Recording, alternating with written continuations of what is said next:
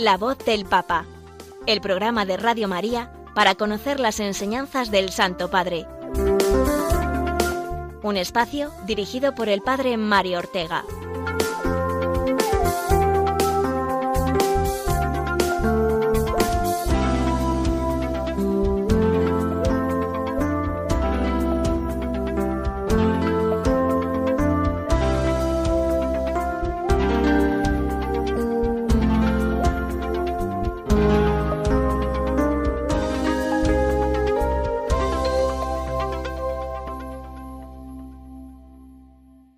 Buenos días, queridos amigos oyentes de Radio María.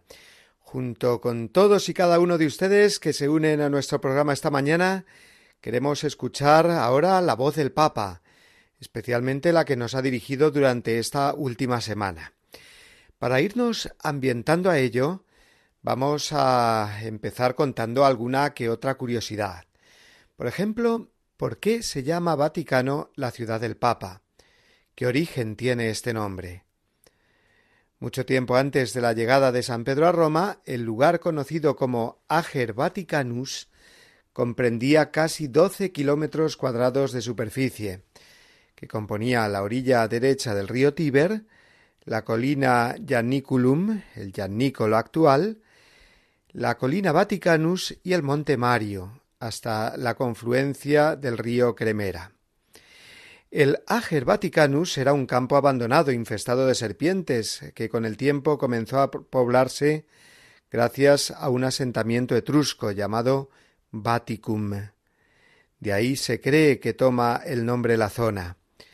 El nombre provenía del dios etrusco Vaticanus o Vagitano, que a su vez tomaba el nombre de Vaticinium, que era el arte de la adivinación del cual los etruscos eran grandes maestros. Pues bien, ese fue el lugar donde el emperador Calígula hizo construir provisoriamente un circo o hipódromo que luego fue reestructurado por su sobrino Nerón. Precisamente en el centro de ese circo se encontraba un obelisco que había sido traído por Calígula en el año 37 después de Cristo, desde Egipto, y es el que se encuentra ahora en el centro de la plaza de San Pedro desde el año 1586, en que fue trasladado. En ese circo de Nerón fue martirizado el apóstol San Pedro y su cuerpo, lo sabemos bien, se encuentra sepultado justo debajo del actual altar mayor de la Basílica del Vaticano. Bien, pues eh, después de esta curiosidad histórica vamos a conocer ya los contenidos de nuestro programa de hoy.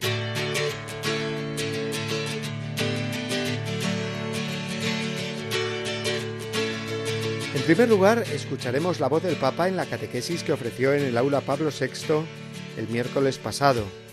Fue la segunda sobre San José, y concretamente sobre la misión que él desempeña en la historia de la salvación. Después analizaremos el comentario del Santo Padre al Evangelio del domingo pasado, que realizó durante el rezo del Ángelus en la plaza de San Pedro.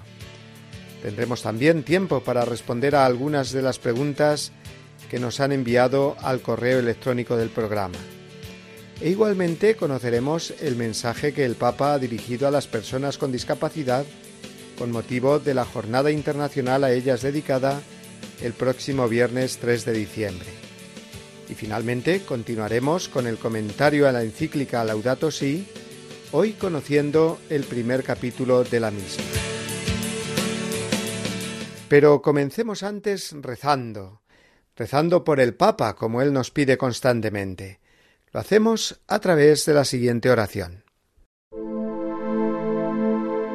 Oración por el Papa Francisco. Señor Jesús, tú eres el buen pastor, siempre satisfaciendo nuestras necesidades y conduciéndonos a la vida eterna. Te damos gracias por el Papa Francisco tu vicario en la tierra, siervo de los siervos de Dios. Dale santidad y fuerza para llevar a cabo su misión y que sea para el mundo un signo de tu amor y una clara voz de verdad, de justicia y de la santidad de la vida humana. que todo lo que diga y haga nos acerque más a ti, que vives y reinas por los siglos de los siglos. Amén.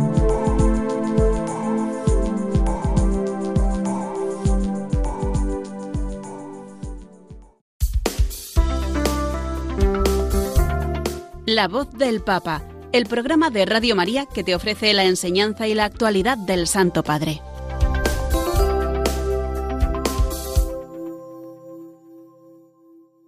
Catequesis del pasado miércoles. Con ella empezamos, como de costumbre, a escuchar la voz del Papa esta semana.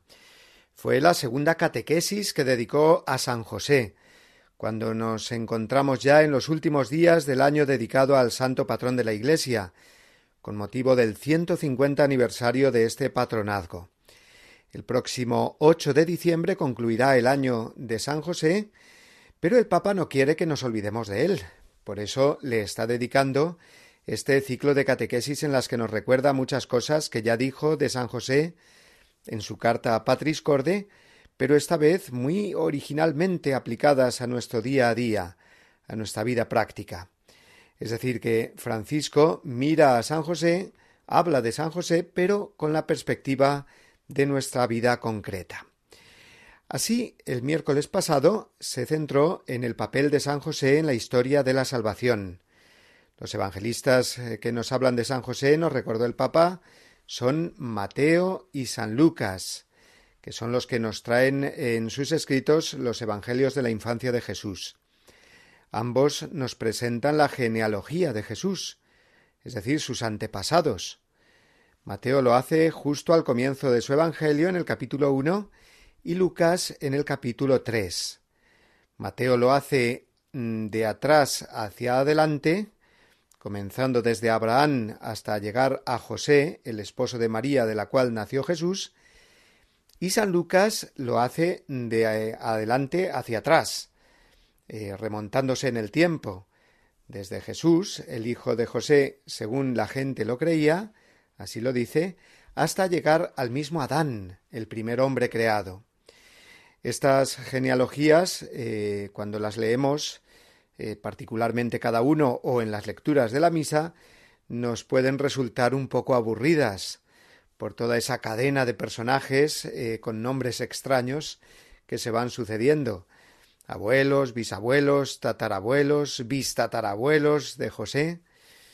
Pero eh, este árbol genealógico de Jesús tiene una finalidad absolutamente necesaria, y es la de mostrarnos la historicidad de Jesús, que Jesús no vino de la nada, caído del cielo, sino que forma parte de la estirpe humana, es uno de nosotros, siendo también Dios, y en ese ser uno de nosotros es hijo legal de José, que entra así en esa lista genealógica a través de su matrimonio con María, la madre de Jesús. Entra, pues, José eh, como una pieza fundamental en la historia de la salvación, pero lo hace de un modo absolutamente discreto, sin adueñarse de la escena, dijo el Papa.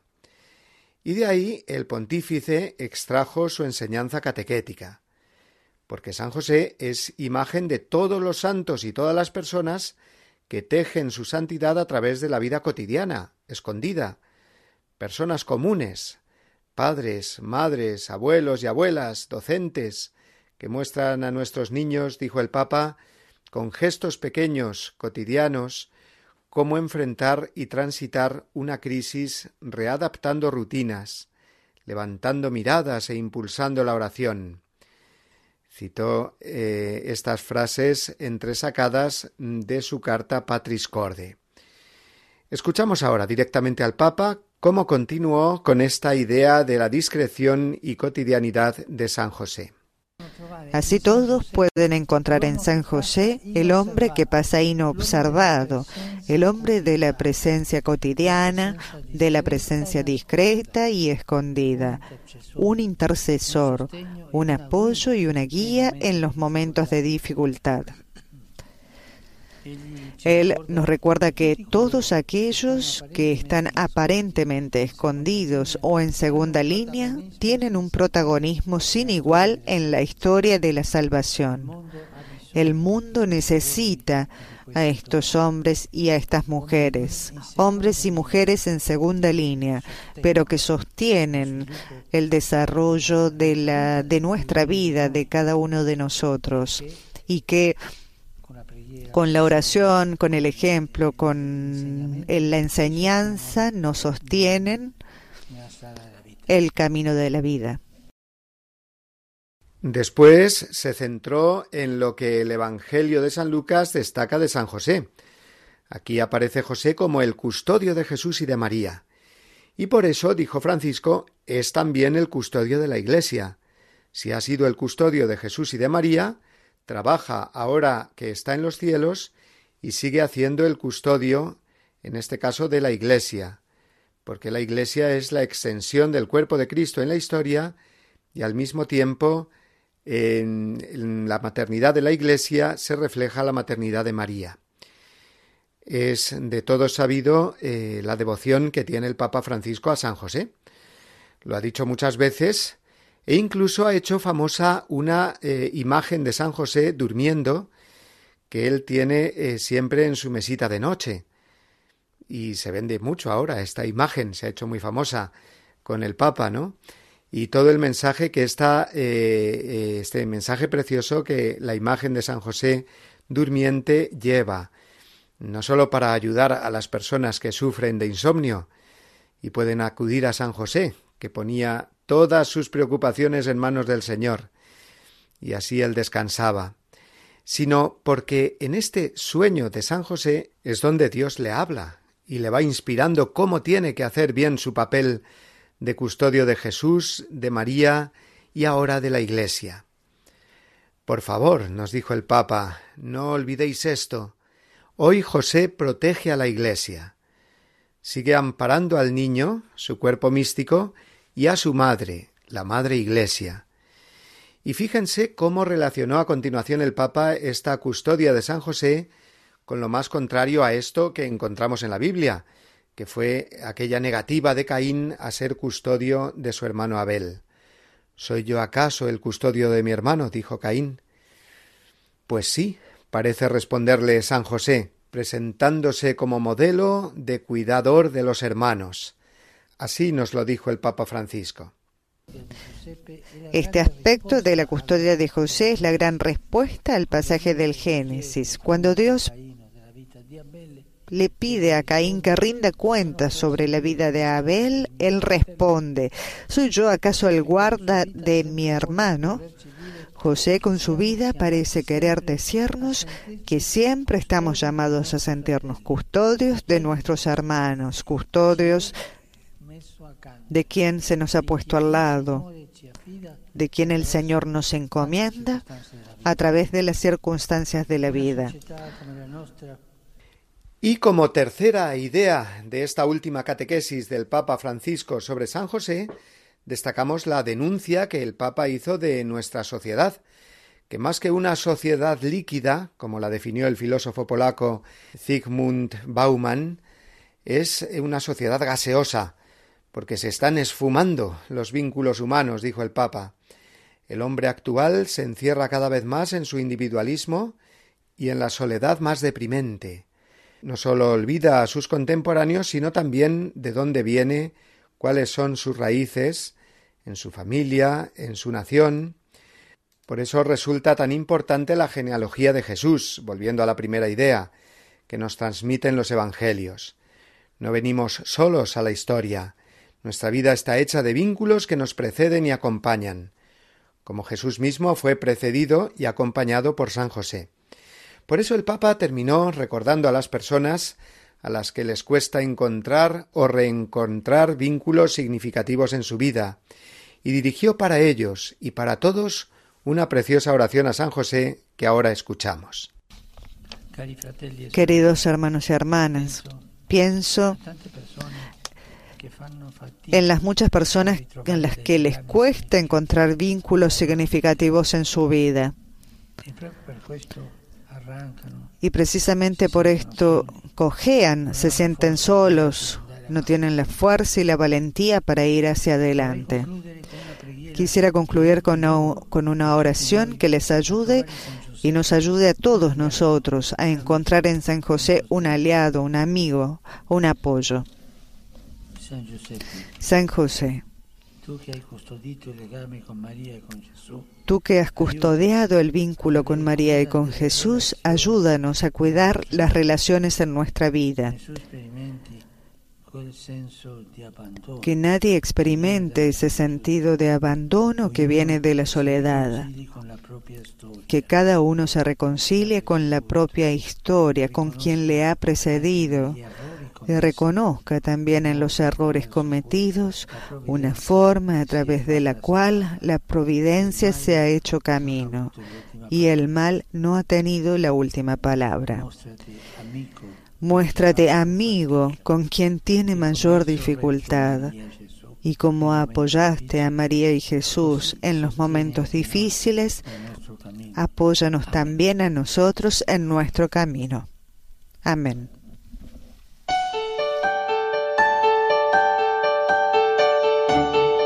Bien, pues como siempre terminamos este comentario a la catequesis semanal del Papa escuchando el resumen que él mismo hizo en español. Queridos hermanos y hermanas, proseguimos hoy con la segunda catequesis sobre San José, referida a su papel en la historia de salvación. Los evangelios, aun cuando dejan claro que José no es el padre biológico de Jesús, afirman que es su padre a pleno título. Su figura a través de las dos genealogías que recogen los evangelistas, Mateo y Lucas, evidencia cómo Jesús se hace presente en la historia y de ese modo da cumplimiento a la alianza de Dios con el linaje de Abraham y a la salvación de la humanidad. Además de este valor teológico, José se muestra como esa presencia cotidiana, discreta, escondida, que sostiene a Jesús y a María. En ambas imágenes nos enseña que nuestras vidas, como la de Jesús, están sostenidas por personas comunes que nos preceden y nos acompañan, esos anónimos de la fe. Esas personas tejen con nosotros la historia de nuestra vida. Por esta razón, José no solo es el custodio de la Sagrada Familia, sino que también es el custodio de la Iglesia, prolongación del cuerpo de Cristo, y podemos encontrar en él el sostén la intercesión y la guía en los momentos de dificultad. Saludo cordialmente a los fieles de lengua española.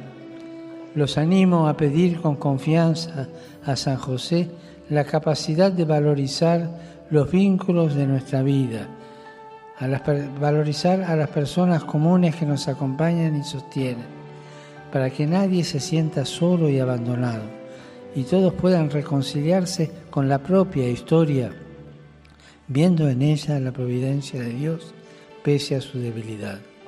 Que el Señor los bendiga. Muchas gracias.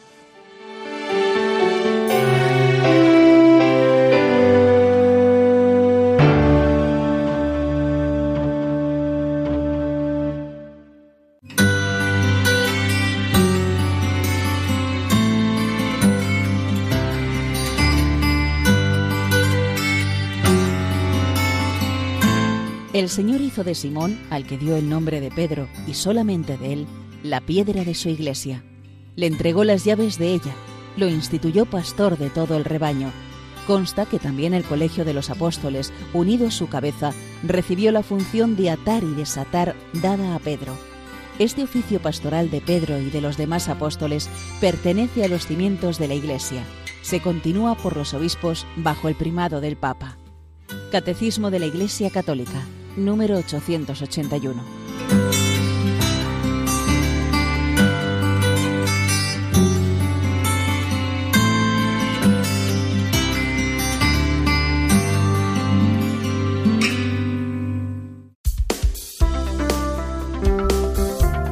La voz del Papa, el programa de Radio María que te ofrece la enseñanza y la actualidad del Santo Padre.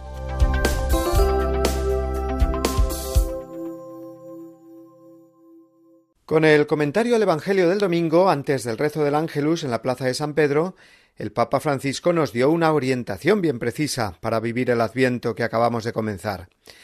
Lo hizo siguiendo las palabras literales de Jesús invitando a la vigilancia. Ante la descripción de los acontecimientos desoladores que acompañarán el final de los tiempos, el Señor nos hace en no quedarnos ahí con miedo, sino a ser conscientes de que Él viene, que hemos de alzar nuestra cabeza porque se acerca nuestra liberación. Esto quiere decir, dijo el Papa, esperar al Señor con alegría, incluso en medio de las tribulaciones, de las crisis de la vida y de los dramas de la historia. Francisco no evadió la pregunta que todos nos hacemos en esos momentos, cuando nos dicen de vivir esta vida con alegría. ¿Cómo alzar la cabeza? dijo. ¿Cómo evitar no dejarse absorber por los sufrimientos y las derrotas? Jesús nos muestra el camino con una llamada fuerte. Estad atentos a vosotros mismos, para que vuestros corazones no se agobien. Vigilad, en todo momento orad. Y a partir de ahí el Papa se centró ya en explicar qué significa ese vigilar, estar atentos. No es simplemente la actitud psicológica de no distraerse, de tener el pensamiento despierto, de estar concentrados. No, la vigilancia evangélica hace más bien referencia a la voluntad. Estar vigilantes, dijo Francisco, es no permitir que el corazón se vuelva perezoso y que la vida espiritual se ablande en la mediocridad. Eh, uno, por tanto, puede eh, ser más distraído de las cosas, írsele el santo al cielo, como decimos vulgarmente, pero aquí, nos explica el Papa, eh, se trata de algo más profundo, espiritual, que nos puede convertir en cristianos adormecidos, anestesiados por la mundanidad espiritual. Y el Papa hizo una descripción de la sintomatología de este adormecimiento espiritual. Primero, no tener ímpetu espiritual, vivir sin ardor para rezar. Segundo, no tener entusiasmo por la misión, pasión por el Evangelio. Esta distracción del corazón hace a los cristianos mirar siempre hacia adentro, ser incapaces de mirar hacia el horizonte. Y esto les lleva a dormitar, a hacer las cosas por inercia, a caer en la apatía, indiferentes a todo menos a lo que les resulta cómodo. Esta es una vida triste, no hay felicidad ahí, concluyó el Papa. En realidad, Francisco estaba describiendo perfectamente lo que en la teología espiritual se denomina acedia, que es una palabra que seguramente hemos escuchado alguna vez, pero que a lo mejor no sabríamos definirla muy bien. Pues es todo eso que ha dicho el Papa, una especie de pereza espiritual que va más allá de la mera pereza física. Más que no levantar el cuerpo, es un no levantar el espíritu, estas son palabras mías. El Papa lo dijo con estas otras mucho más exactas. Leo textualmente. Es un gran enemigo de la vida espiritual, también de la vida cristiana, la acedia. Es esa pereza que nos sume, que nos hace resbalar en la tristeza, que nos quita la alegría de vivir y las ganas de hacer. Es un espíritu negativo, un espíritu maligno que ata al alma en el letargo, robándole la alegría. Se comienza con aquella tristeza, se resbala, se resbala, y nada de alegría. El libro de los Proverbios dice Guarda tu corazón, porque de él mana la vida. Proverbios 4:23. Guarda tu corazón. Eso significa estar atento, vigilar, estar atento. Guarda tu corazón. Hasta aquí la cita del Papa. Así que la acedia es lo más contrario al espíritu del Adviento, a la primera vela que ya está encendida y que nos recuerda literalmente eso, estar en vela, encendidos, es decir, despiertos, con el ánimo levantado para no caer por esa pendiente resbaladiza a la que se refería el Papa. Toda esta invitación a huir de la acedia es la que Jesús expresa con las palabras Levantaos, alzad la cabeza, se acerca vuestra liberación. La primera liberación es precisamente esta, Jesús que viene a liberarnos de la desgana. ¿Y cómo librarse de ella? Pues el Señor mismo nos da eh, claramente el remedio, y el Papa nos lo recordó, a través de la oración.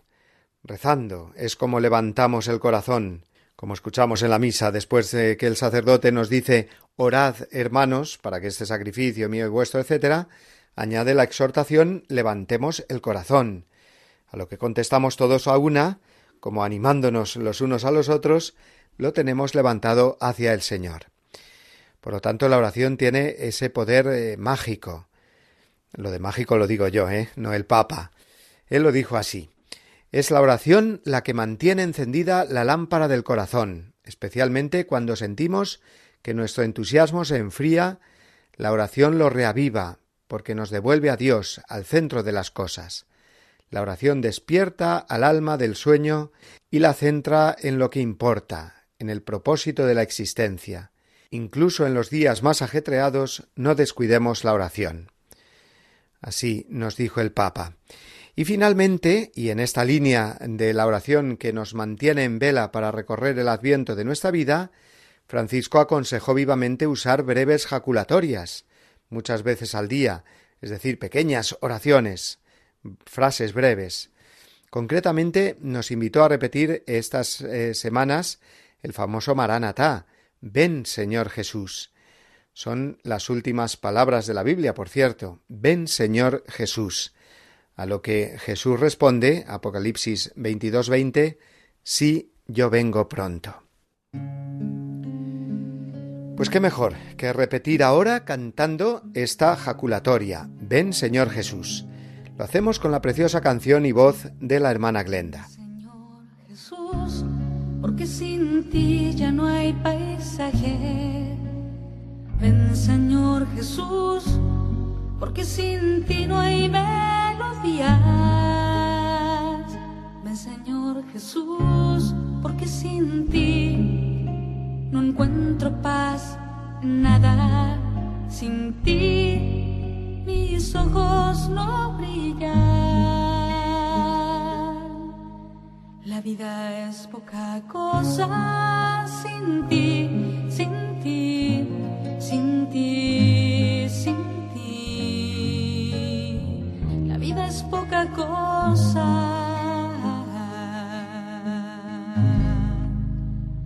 Ven Señor Jesús, ven pronto a mi vida, Señor, ven pronto, porque sin ti yo no quiero la vida, ya no canto con alma, ya mis manos no sirven, ya no escucho latidos, ya no abrazo con fuerza, mi corazón no se ensancha, no es plena y todo sin ti,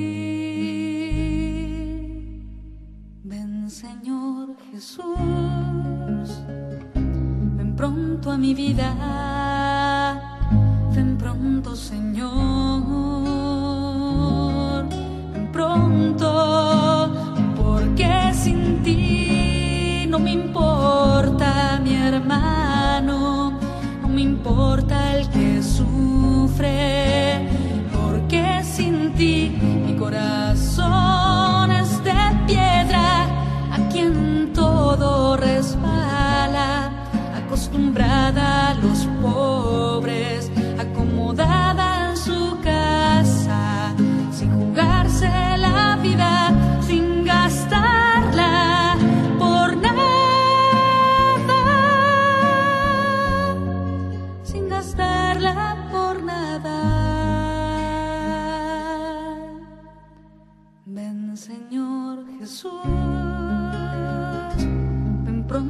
vida,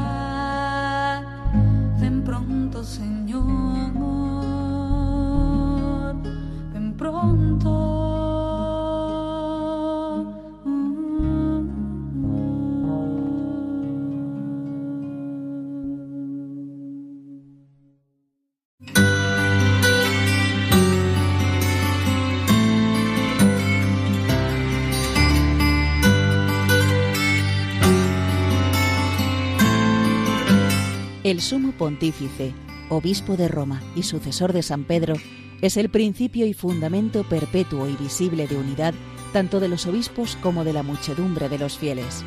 El pontífice romano, en efecto, tiene en la Iglesia, en virtud de su función de vicario de Cristo y pastor de toda la Iglesia, la potestad plena, suprema y universal que puede ejercer siempre con entera libertad. Catecismo de la Iglesia Católica, número 882.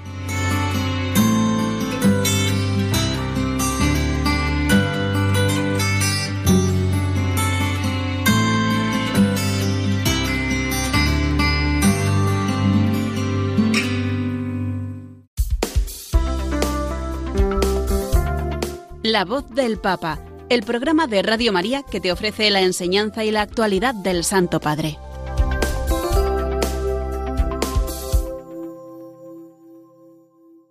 La voz del Papa pretende ser un programa no solo para hacernos eco de lo que el Papa dice y enseña, sino también para que todos entendamos bien su enseñanza y nos ayudemos a acogerla con mirada de fe, en continuidad con la tradición viva de la Iglesia, como únicamente puede ser entendida y acogida. Así trataremos de responder a algunas de las dudas o preguntas que nos envían ustedes por correo electrónico.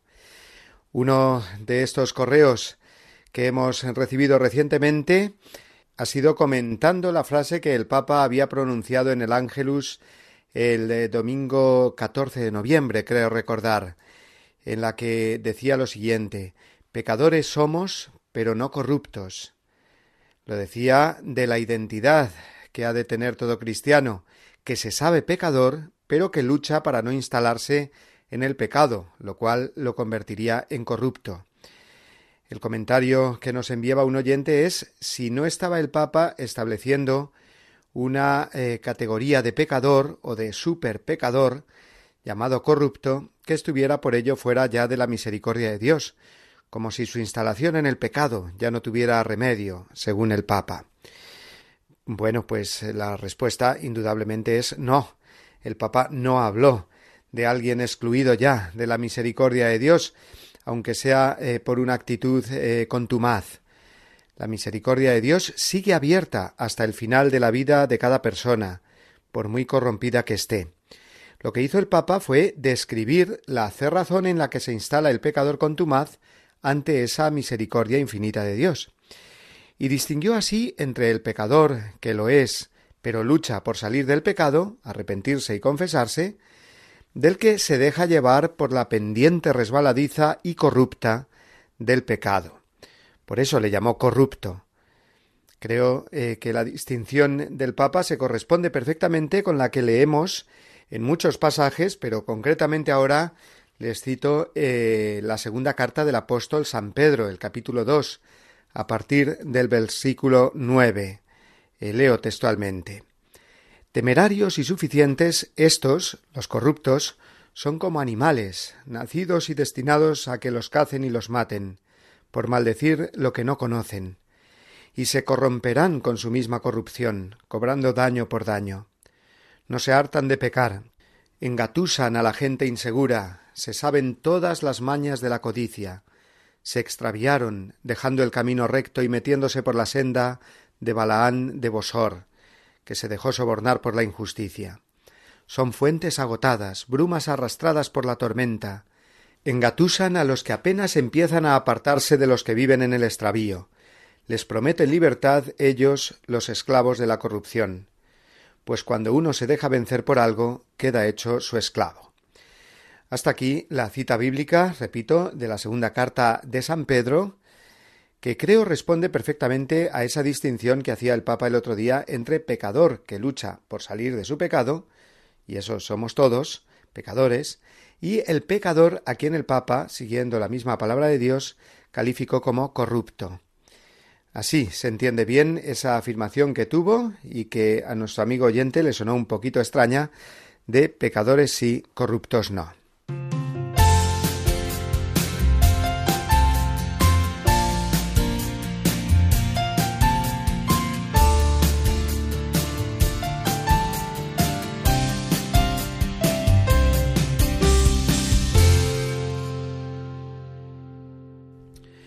Otro punto que destacamos en esta parte de nuestro programa es el mensaje que el Santo Padre ha dirigido a todas las personas que padecen algún tipo de discapacidad, con motivo de la Jornada Internacional de las Personas con Discapacidad que se celebra el próximo viernes 3 de diciembre. Es un mensaje precioso en el que el Papa se dirige directamente a ellas con las palabras de Jesús como lema Vosotros sois mis amigos. Juan 15, 14 y dejándoles muy claro que la Iglesia os ama y necesita a cada uno de vosotros para cumplir su misión al servicio del Evangelio. El pontífice continuó asegurando a las personas con discapacidad que el bautismo hace que cada uno de nosotros seamos miembros de pleno derecho en la comunidad eclesial, y sin exclusión ni discriminación nos da la posibilidad de exclamar Soy Iglesia. La Iglesia, de hecho, es la casa de vosotros. Así el Papa denunció que muchas personas y ambientes sociales sigan dando la espalda o no valorando lo suficiente a las personas discapacitadas. Seguir considerando la discapacidad como si fuera una enfermedad, señala el Santo Padre, contribuye a mantener sus vidas separadas y alimenta el estigma en su contra. Y en lo que respecta a la vida de la Iglesia, añadió, la peor discriminación es la falta de atención espiritual, citando la exhortación Evangelii Gaudium en el número 200, que a veces, dijo el Papa, se ha manifestado en la negación del acceso a los sacramentos, que por desgracia algunos de vosotros han experimentado. Concluyó así el Papa.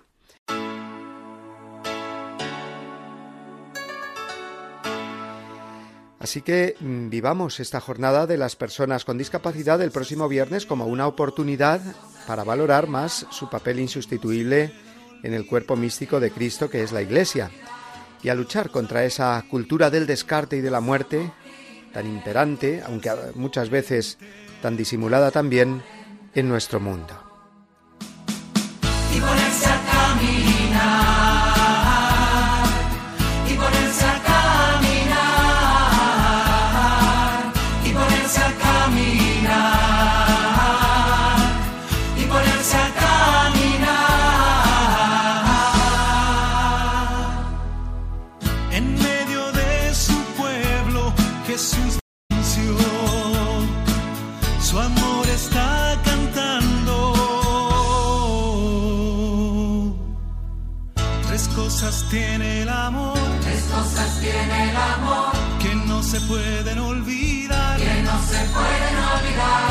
Dios nos amó primero. Nos amó primero. Que hay que darse por entero. Darse por entero.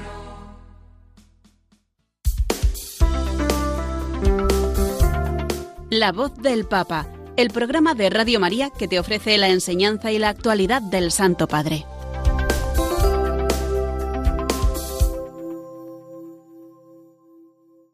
Llegamos a la parte última de nuestro programa La voz del Papa, que como saben la dedicamos a comentar los documentos magisteriales del Papa Francisco y animarnos a su lectura o relectura, porque seguimos con las encíclicas, que ya tienen unos cuantos años, y es muy bueno releerlas, si ya eh, las leímos antes, ya que como unas buenas lentejas quizás saben mejor de un día para otro, es decir, que la perspectiva del tiempo hace que entendamos y asentemos mucho mejor lo que los papas dicen en un determinado momento, con esa mirada universal que es propia de su misión y al carácter profético que muchas encíclicas eh, muchas veces eh, se revela solo con el paso del tiempo. Creo que esto ocurre también con la encíclica que venimos recordando estas semanas, la Laudato Si, escrita ya hace más de seis años en la que Francisco nos habla del cuidado medioambiental del cuidado de la hermana Madre Tierra, como decía San Francisco de Asís, en quien esta encíclica se inspira. Decíamos la semana pasada, al hilo de la introducción, que no nos podemos quedar en las miradas superficiales tan de moda hoy, diciendo el Papa hablando de ecología o entrando en temas muchas veces tan politizados e ideologizados como pueda ser el discurso del cambio climático, las energías renovables o la diversidad. Uf. Y ya lo miramos con un poco de prejuicio, porque enseguida decimos que nos tiene que hablar de cosas más espirituales, doctrinales, etc. Y ese ha sido siempre el problema de las encíclicas sociales, que comenzaron ya hace más de un siglo con la Rerum Novarum, tocando temas sociales, políticos, de relaciones sociales, económicas, que son encíclicas eh, muchas veces pues muy discutidas o poco comprendidas. No olvidemos que eh, San Juan Pablo II, sin ir más lejos, escribió hasta tres encíclicas sociales. Laboren exercens, Solicitudo Rei Socialis y Centesimus Annus. El Evangelio tiene que iluminar todas las realidades humanas, también estas colindantes con la política, la economía, el trabajo, y asimismo el medio ambiente, como es lo que hace eh, la encíclica de Francisco Laudato Si. Con esa mirada de fe que sólo nos puede ofrecer el Papa, digo cualquier Papa, pues por el puesto de atalaya que ocupa, con una mirada universal de pastor, informado como está por todos los obispos del mundo, misioneros, instituciones de los cinco continentes, con esa mirada de fe digo eh, acogemos el magisterio de una encíclica, de cualquier encíclica, superando otros prejuicios eh, y sabiendo que en cuestiones sociales, cambiantes, por tanto, muchos diagnósticos y soluciones serán opinables. Nosotros vamos a lo esencial, a enriquecernos con una mirada amplia, integradora de todas las ecologías, no sólo la medioambiental, sino también la humana, la moral, la de la caridad, Bien, pues aclarado esto, vamos a asomarnos ya al capítulo primero de Laudato Si, que precisamente nos ofrece ese diagnóstico global del que hablábamos, de lo que está pasando en la casa común, que es nuestro planeta. No es posible o es muy difícil y poco práctico irlo viendo punto por punto, ya que es una mirada muy amplia y toca muchísimos temas el Papa Así que lo mejor va a ser que ofrezcamos una serie de pistas o claves de lectura para que luego cada uno pueda leerlo y dejarse sorprender por este capítulo primero de Laudato Si. A mí me ha sorprendido, desde luego. Y una primera clave eh, sería algo obvio, que el mundo está habitado por pecadores, que somos nosotros, y el pecado es siempre destructor de todo, no sólo de nuestra relación con Dios y de eh, nuestro orden interior y la relación con los demás, sino también eh, nuestro pecado afecta al medio ambiente. Es lógico. De uno que sabes que es muy desordenado, pues no puedes esperar que su casa la tenga todo en orden y perfecta. Pues igual, cuando el Papa habla del daño que sufre la tierra por la acción humana, no es que se esté apuntando sin más a corrientes ideológicas que hacen del medio ambiente su bandera y luego son los primeros que apoyan una visión negativa y corrupta del ser humano, sino que está sacando a la palestra los problemas de la contaminación, el agua, la biodiversidad, etc., para buscar en ello la raíz profunda del mal moral, que crea desórdenes en la naturaleza, y que vemos cómo eso se corresponde con otros desórdenes humanos, con el fin de que demos soluciones integrales o propiciemos conversiones personales integrales, mejor dicho. Así el Papa advierte, por ejemplo, en los números 20 eh, al 22 de la encíclica, que el problema de la contaminación que afecta a todos lo sufren sobre todo y como siempre los más pobres. Y eso es así, los misioneros lo saben bien. Lo mismo sucede también con el problema del agua. ¿Quiénes sufren más la falta de abastecimiento de agua potable? Mientras que en muchos lugares ricos eh, se construyen lagos artificiales preciosos para reclamo turístico o se derrocha el agua sin escrúpulo alguno, en vez de pensar en construir pozos en África, por ejemplo. Pues todo lo relacionado con esto, eh, con el agua, viene en los números 27 al 31. Otra clave eh, sería la de eh, que los problemas relacionados con el medio ambiente afectan a la dignidad humana de todos, no sólo de los más pobres. Y el Papa pone como ejemplo el deterioro de la calidad de vida humana que se da en el crecimiento desmedido y desordenado de muchas ciudades, que se han hecho insalubres para vivir, no sólo por la contaminación, sino también por el caos urbano, los problemas de transporte, el ruido, la falta de espacios verdes que, que ahogan al ser humano y le hacen vivir en continuo estrés, como en una jaula. Así dice el Papa en el número 44 de Laudato Si, leo textualmente. No es propio de habitantes de este planeta vivir cada vez más inundados de cemento, asfalto, vidrio y metales, privados del contacto físico con la naturaleza.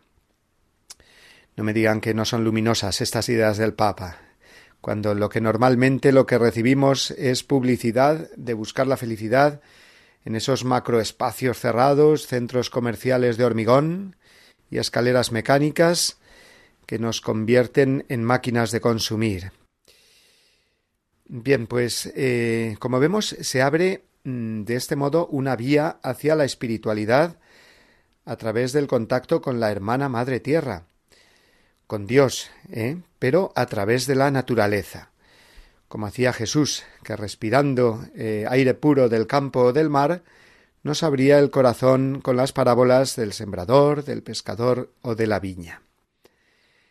Y una tercera clave de lectura eh, es la que nos conecta con la vida humana naciente, que si cuidamos de los árboles y de los animales y sacamos a pasear los perros, que eso es lo que vemos, no ya uno, eh, sino dos o tres canes tirando del pobre dueño o dueña que se afana por mirar el móvil con la otra mano.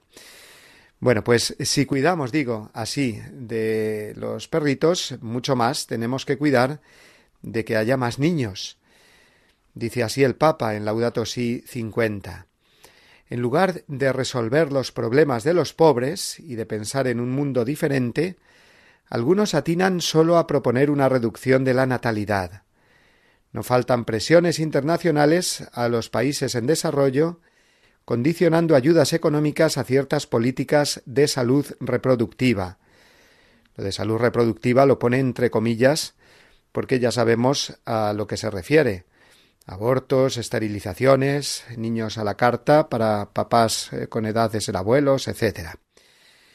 Y finalmente, porque no podemos alargarnos hoy más, el Papa denuncia en Laudato Si 53 la debilidad de las reacciones por parte de la comunidad internacional, de los organismos que debían tener como acción prioritaria, aunque solo sea por intereses comunes, el cuidado de la casa común, y no hacer prevalecer, como desgraciadamente ocurre, intereses egoístas, partidistas, ideológicos o de poder.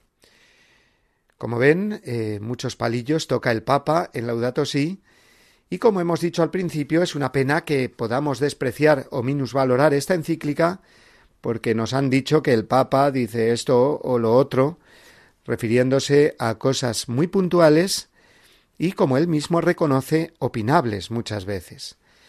Así que si logramos cambiar un poco la actitud, que estamos en Adviento y es tiempo de conversión, y leemos con mirada de fe Laudato Si, seguro que el Señor nos bendice un montón y nos hace más católicos, eh, es decir, más universales, con mirada amplia.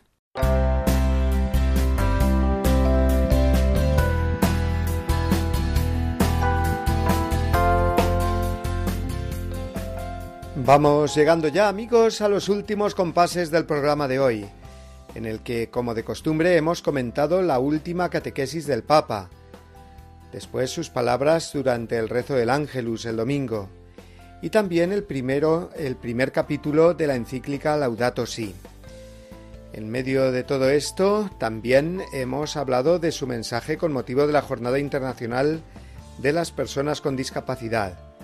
Y hemos contestado a algunas de las preguntas que nos han llegado a nuestro correo electrónico, que les recordamos es eh, la voz del papa arroba radiomaria.es, la voz del Papa, todo junto, arroba radiomaria.es. Ahí nos pueden dirigir sus comentarios, sugerencias o preguntas que iremos respondiendo gustosamente. Antes de despedirnos, sepan que tenemos que encomendar esta semana de un modo especial al Papa en su nuevo viaje apostólico internacional, que Dios mediante realizará a Chipre y a Grecia, a partir de pasado mañana del 2 al 6 de diciembre. De este modo, nuestro programa de la semana que viene lo dedicaremos prácticamente por entero a analizar, comentar y resumir las intervenciones que tenga el Papa, van a ser muchas y muy variadas, según se anuncia en el programa oficial del viaje.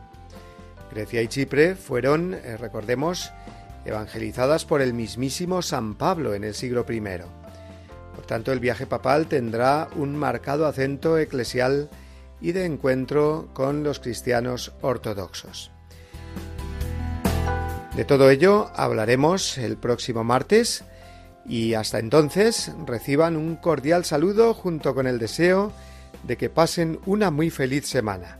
La bendición la recibimos ahora a través de la misma voz del Papa.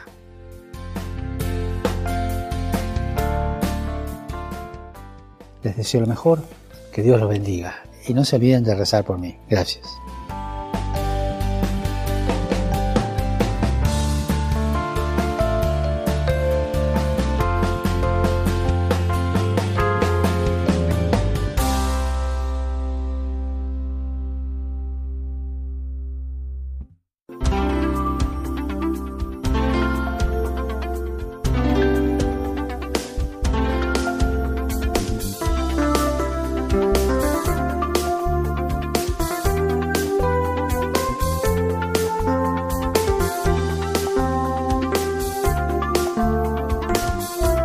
Han escuchado La voz del Papa, el programa de Radio María para conocer las enseñanzas del Santo Padre. Es un espacio dirigido por el Padre Mario Ortega.